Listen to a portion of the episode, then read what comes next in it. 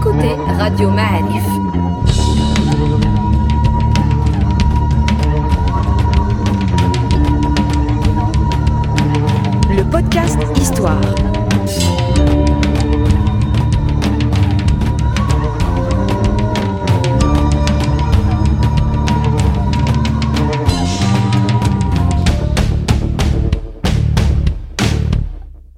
La saison 3 du podcast Histoire vous est offerte avec le soutien de Maroc Télécom. Bonjour les amis dans un nouveau podcast Histoire de Radio Mahalif. Nous sommes, euh, nous sommes encore une fois avec euh, le professeur Abdullah Fili. Salut Abdullah, comment vas-tu? Bonjour Sereda. Nous enregistrons par écran interposé. Voilà, restriction, euh, restriction oblige. Donc je te vois dans un écran. Comment, comment ça se passe de l'autre côté de l'écran? Ça se passe bien? Tout va bien, un peu de fatigue, début de Ramadan Bon. Retour d'une mission éclair. euh, euh, Mais il faut dire la mission. La mission, tu es en train de, de faire des fouilles. Et quand tu fais des fouilles et que, et que ça se passe bien, tu es radieux. Tu as une bonne et tu es heureux. On est content pour toi. On aura l'occasion d'en parler plus longtemps de, des nouvelles fouilles euh, que vous lancez. Tu nous parleras de ça un peu plus longuement quand on aura l'occasion. Yaka, n'est-ce pas, Avec plaisir et j'espère que ça va continuer ainsi. Alors, euh, les podcasts ça de particulier, parce que parfois on fait un podcast avec toi ou avec un autre historien, et, et dans une parenthèse, on découvre qu'il y a de quoi faire un autre podcast.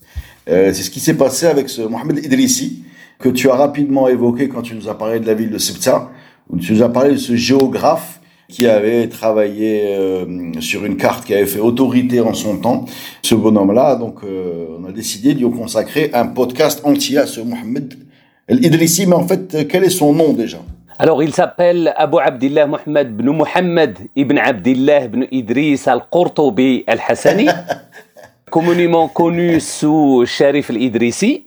C'est pour ça que, bien évidemment, euh, il- euh, ça veut dire qu'il appartient à la famille idrisside, notamment par la famille des Hamoudites, qui ont gouverné un moment entre Ceuta et Ceuta et Malaga au XIe siècle.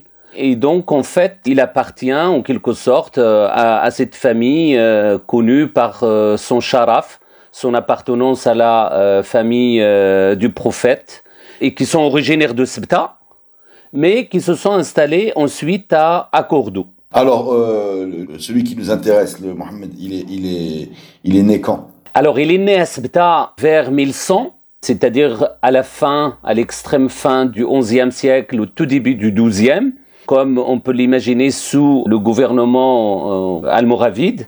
Il a fait une très grande partie de ses études à Cordoue, qui est considéré à l'époque comme étant le foyer du savoir euh, pour tout l'Occident musulman. Et bien évidemment, ceci lui a permis de voyager et de nourrir justement ses aspirations euh, à la découverte du monde, ce qui fera ce dans quoi il va faire sa carrière. Alors, dans quoi il va faire sa carrière, justement?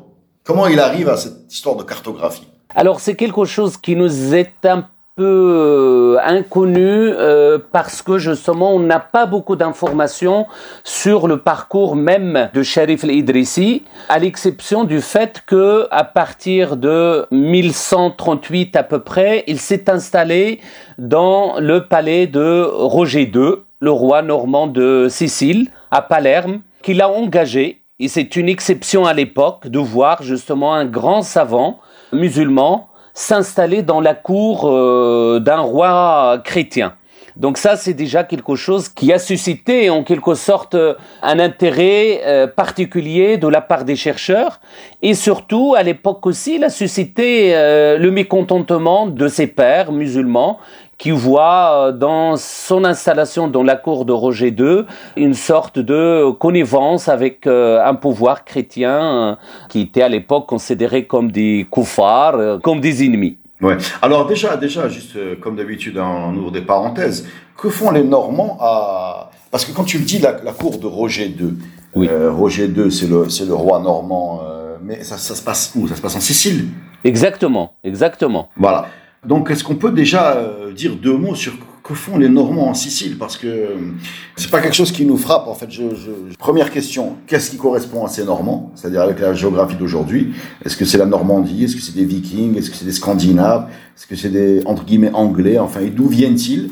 Et deuxièmement, euh, Combien de temps est-ce qu'ils vont rester en Sicile? Je sais qu'ils ont eu des, ils ont été bloqués un peu par les Almohades plus tard. Mais est-ce que tu peux nous dire deux mots sur ce, Roger II de Normandie? Exactement. Donc en, réalité, c'est un pouvoir euh, qui a eu, euh, on va dire, euh, sa naissance grâce justement à, Roger II.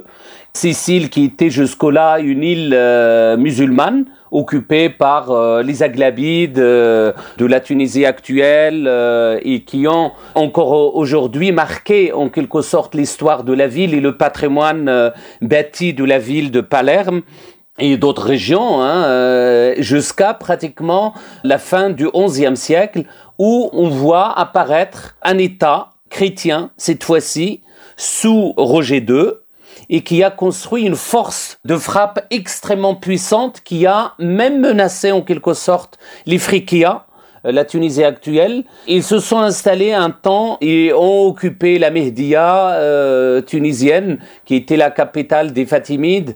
Et c'est bien évidemment les Almohades, comme euh, tu viens de le dire, qui les ont chassés de Mehdia et qui ont récupéré le territoire euh, mais ils n'ont jamais pu occuper, euh, réoccuper plutôt la Sicile euh, et intégrer dans le gérant du pouvoir musulman depuis que les Normands se sont installés ici. À la base, ils sont un peuple euh, européen du Nord, connu par leur capacité guerrière extrêmement puissante et qui ont menacé euh, tout au long du XIe siècle et même avant, mais pas les Normands, mais d'autres euh, populations euh, du nord de l'Europe germanique notamment, et ils ont menacé justement la présence musulmane en Andalousie à cause des Vikings, etc.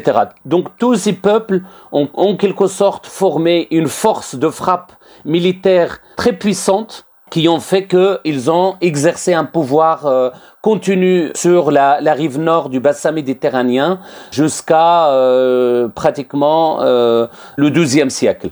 Et donc, ils ont créé, bien évidemment, avec le monde musulman de la rive sud et est, des influences très importantes au point où, au niveau architectural et au niveau de l'organisation de l'administration de ces États chrétiens, bien évidemment, on retrouve des influences euh, très visibles du monde musulman.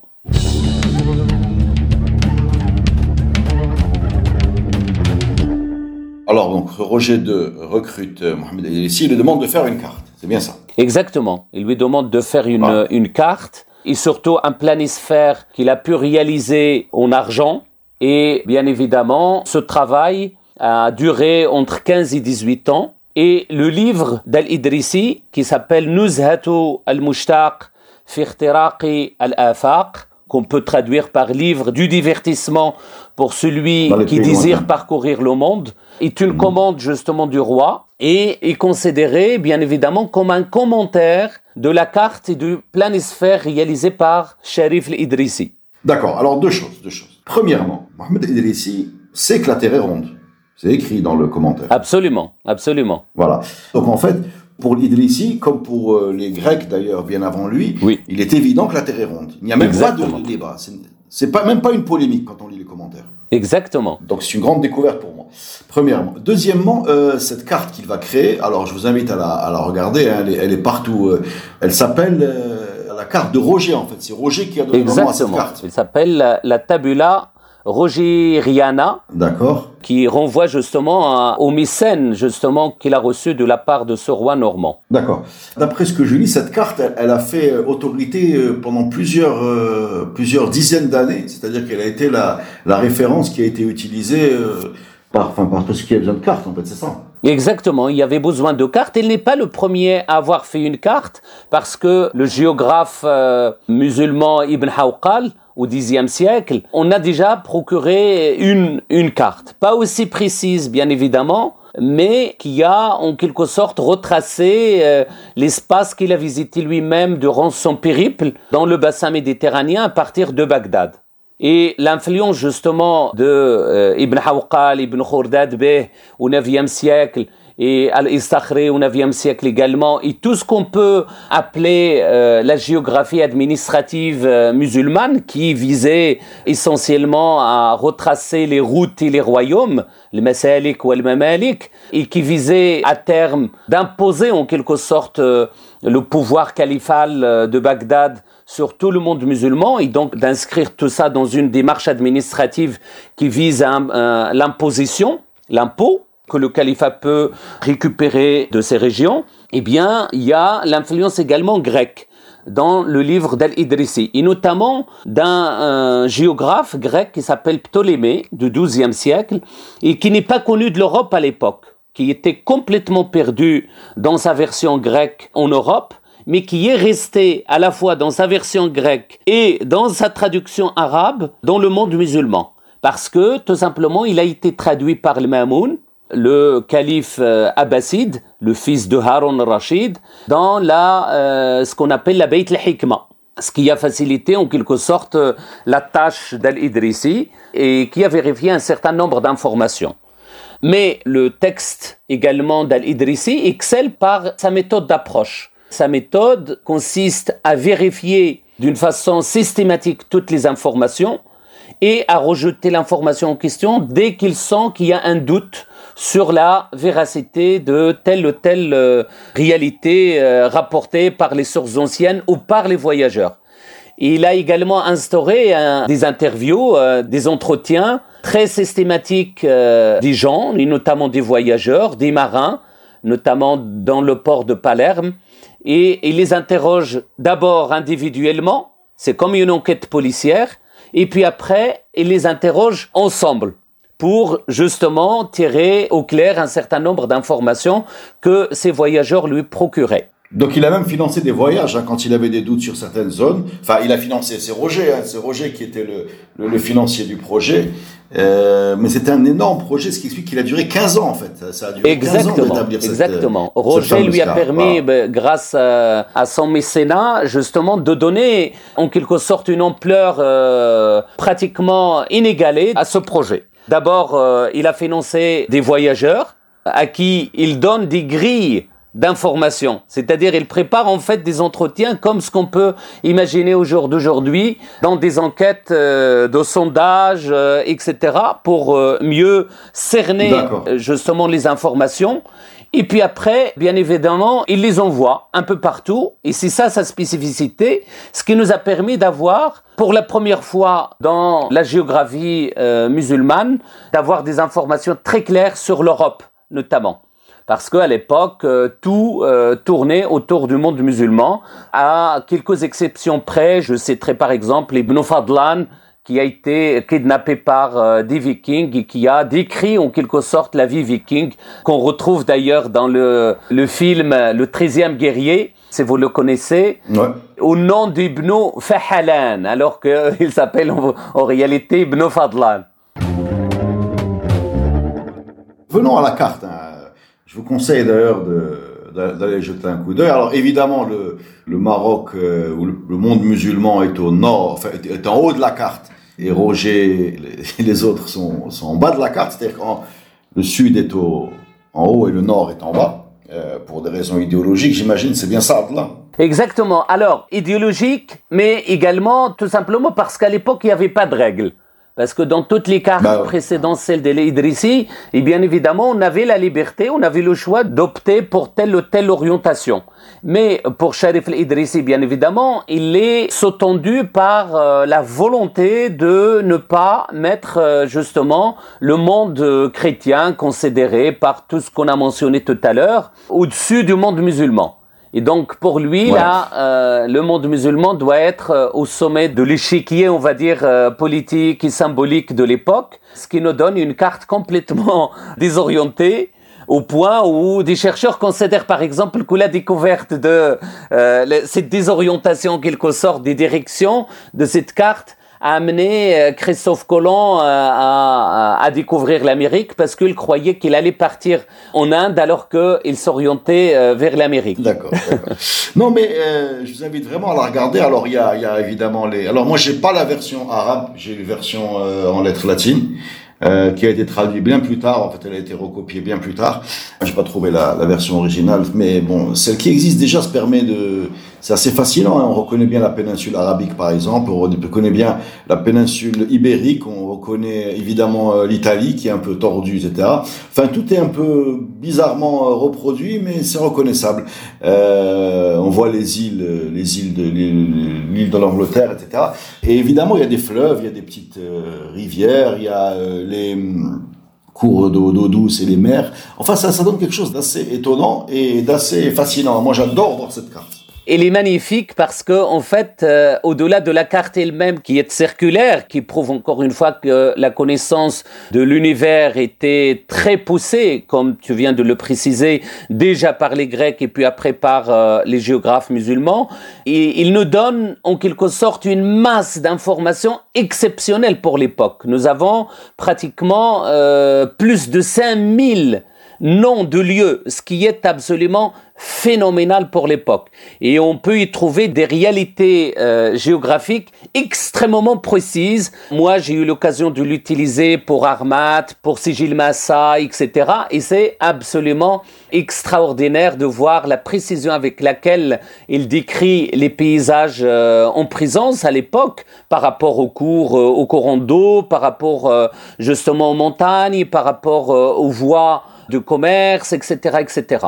Oui, parce qu'il faut bien préciser hein, qu'il y, y, a la carte et il y a le, le commentaire de la carte. Hein. C'est le tout qui, qui constitue le, le, le, gros travail de de, de. Alors, euh, par exemple, par exemple, il a il a évalué la circonférence de la Terre à 37 000 kilomètres. Voilà. Exactement. Euh, donc, il se trompe en fait de 3 000 parce qu'elle fait 40 000, un tout petit peu plus de 40 000 kilomètres de circonférence, ce qui est donc euh, bon un bon résultat.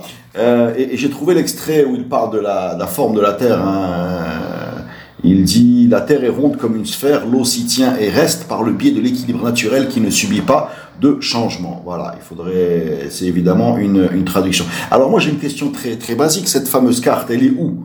Alors, euh, en, euh, euh, en, quelque la, sorte, la, la carte est... Il y a des copies même sur Amazon. Mais... Voilà, exactement. On, on, on, on la trouve partout. Juste pour signaler que cette carte est partagée en sept climats.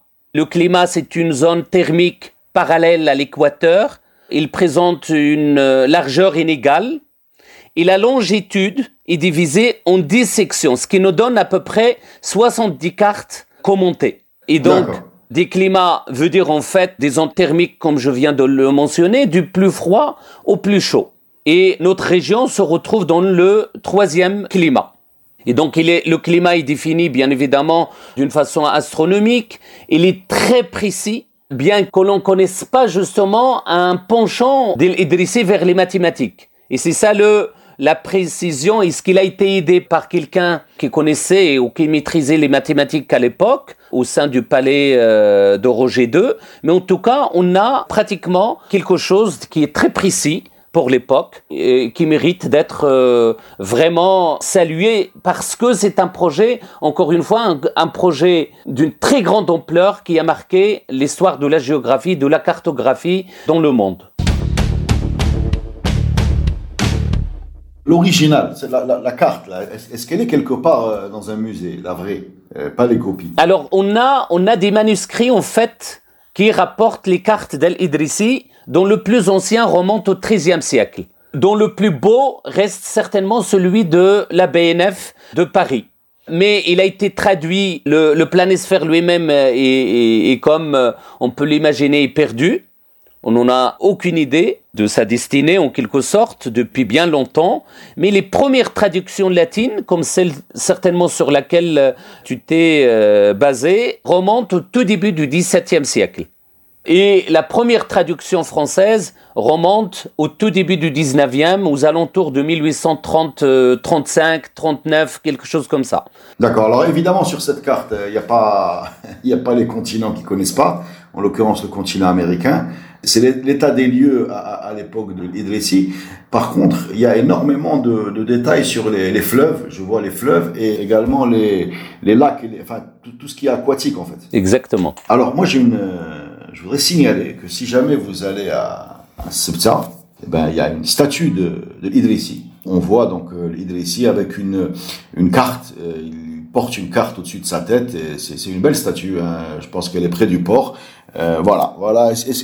quand on voit qu'une ville comme euh, Ceuta honore ce, ce, grand citoyen par une statue et par euh, une statue qui, qui, a du sens, hein, c'est pas juste un visage, c'est lui avec sa carte, et que nous euh, on le connaît pas, est-ce que est-ce que tu trouves pas qu'on fait mal notre boulot de mémoire, Abdullah Je sors un peu du sujet, mais j'ai envie de, de t'entendre sur, sur, ça. Quoi. Alors ma première rencontre avec l'Idrissi, à vrai dire, c'est d'abord dans l'amphithéâtre de l'université Mohamed Sankarabat, Sharif l'Idrissi. Et donc c'est là, étant jeune ah, étudiant, où je me rendais pour euh, voir les soutenances de thèse, voir le, le climat justement d'une soutenance, euh, comment il se présentait, ou dans le cadre de colloques euh, universitaires, etc. Mais on en trouve pas mal de l'usage en quelque sorte ou l'utilisation de Sharif al-Idrissi, notamment, euh, je peux signaler l'aéroport de Hussima, par exemple, ou tout simplement les écoles, les, euh, les lycées, etc. Mais encore une fois, on est face à un véritable problème justement d'identification et surtout de l'utilisation que l'on peut faire de ces personnages emblématiques de notre mémoire euh, collective et qui sont restés en marge en fait soit un problème de spécialistes historien, géographe, etc. Ou tout simplement relégué, mais vraiment au bas niveau, où on nommerait une petite euh, une école ou un lycée, etc. Alors même qu'on peut effectivement, à partir de ce personnage, faire autre chose. Moi, je pense par exemple à tous les savoirs géographiques et cartographiques que le Maroc euh, ou que euh, l'Occident musulman d'une manière générale ou le monde musulman d'une encore plus générale, d'une façon euh, encore plus générale, peut tirer de ces cartographes, de ces géographes. Je me rappelle très bien, par exemple, que dans quelques villes européennes, on peut trouver l'évolution de la cartographie, par exemple. Et Idrissi, ou même le monde musulman, occupe une place de choix parce que ils ont réalisé euh, des cartes depuis le Haut Moyen Âge et ils ont participé à l'évolution de la science géographique ou cartographique. Donc il y a certainement des développements à faire de ce personnage, que ce soit au niveau national ou au niveau local. Sebta, c'est effectivement le lieu de naissance de ce personnage, mais euh, on peut aussi avoir un musée de cartographie grâce au service de la carte. Non, mais en fait, en fait, Abdullah, en fait, en fait, je viens de réaliser, là, quand tu m'as parlé de l'aéroport de Hussima, qui s'appelle effectivement Sherif Idrissi, mais pour moi, c'est, je, pensais que c'était Moulay Idriss, en fait. je suis sérieux. je pensais pas que c'était... Non, mais c'est très grave ce que je dis, mais je le dis honnêtement. Hein. Je savais pas qu'il y avait un autre personnage que euh, Moulay Idriss ou qui sont la, la Idrissi. Je, je voyais pas un autre personnage, c'est peut-être ma faute, non, moi je, je, je, suis plus prosaïque ou plus basique, c'est-à-dire que pas juste un nom, mais carrément qu'on on aurait pu placarder cette euh, ou bien un amphi comme tu l'as dit, parce que si c'est juste un nom et qu'il n'y a pas d'histoire derrière, euh, on peut placarder une reproduction de cette carte, euh, je sais pas, sur une fac ou dans une rue ou, ou dans un lieu public que les gens la voient, parce que sincèrement, quand on la voit une fois, on s'en rappelle de cette carte. C'est-à-dire voir l'œuvre plus que juste retenir le nom sans, sans l'œuvre qu'il y a derrière.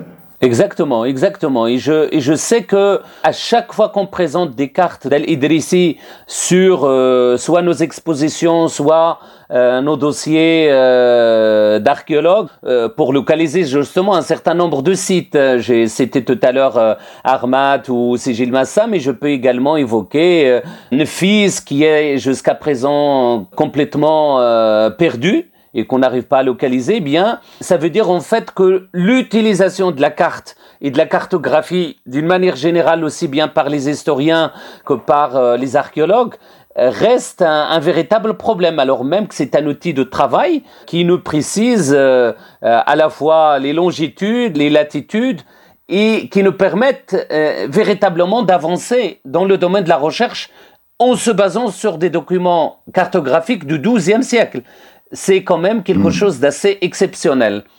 Et euh, le problème reste posé, même pour la cartographie actuelle. Je veux dire euh, par là que quand euh, on a découvert, et c'est juste pour donner un exemple, on a découvert Église, on sait qu'il a été mentionné par la carte topographique un cinquante millième de la région de Tarodante depuis au moins 1973, alors que la découverte a lieu en 2004 C'est dire que justement, est-ce que c'est un, c'est un génome qui ne fonctionne pas chez, chez nous ou c'est quelque chose d'autre qui nous pousse à reléguer au second plan l'utilisation de la carte ancienne comme euh, récente? Eh ben écoute, merci beaucoup. C'est l'occasion aussi de rappeler peut-être une évidence, le fait que le Nord soit en haut n'est qu'une convention.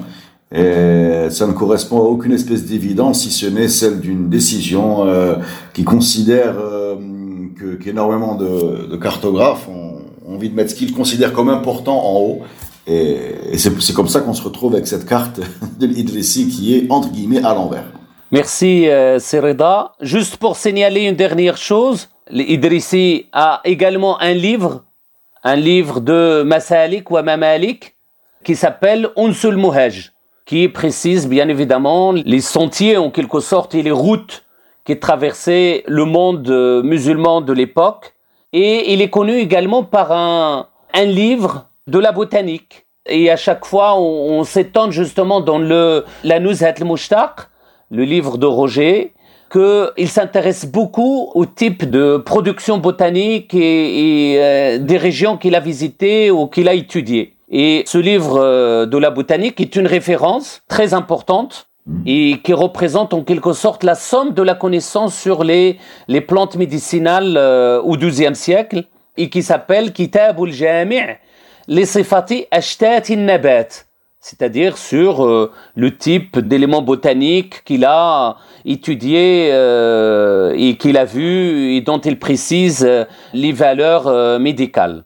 Et donc c'est en quelque sorte une référence. Pourquoi? Parce que tout simplement au sein de ces livres, on le sait maintenant, Idrissi, c'est un polyglotte qui utilise à la fois l'arabe, bien évidemment, mais également il, évoque les noms de berbères, il utilise également, il renvoie aux noms grecs, aux noms latins, aux noms persans, aux noms hindi, etc.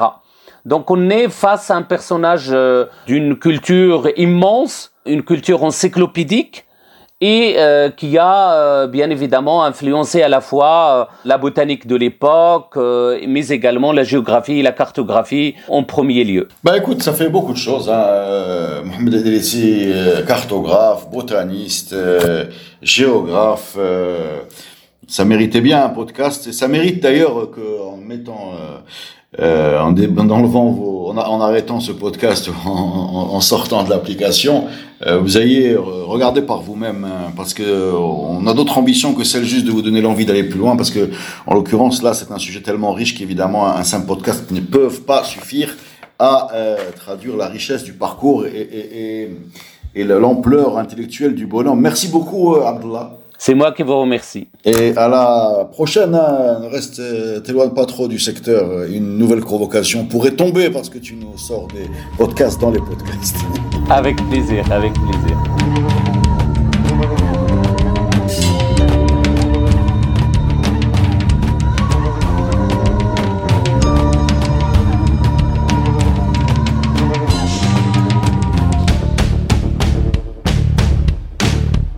La saison 3 du podcast Histoire vous est offerte avec le soutien de Maroc Télécom.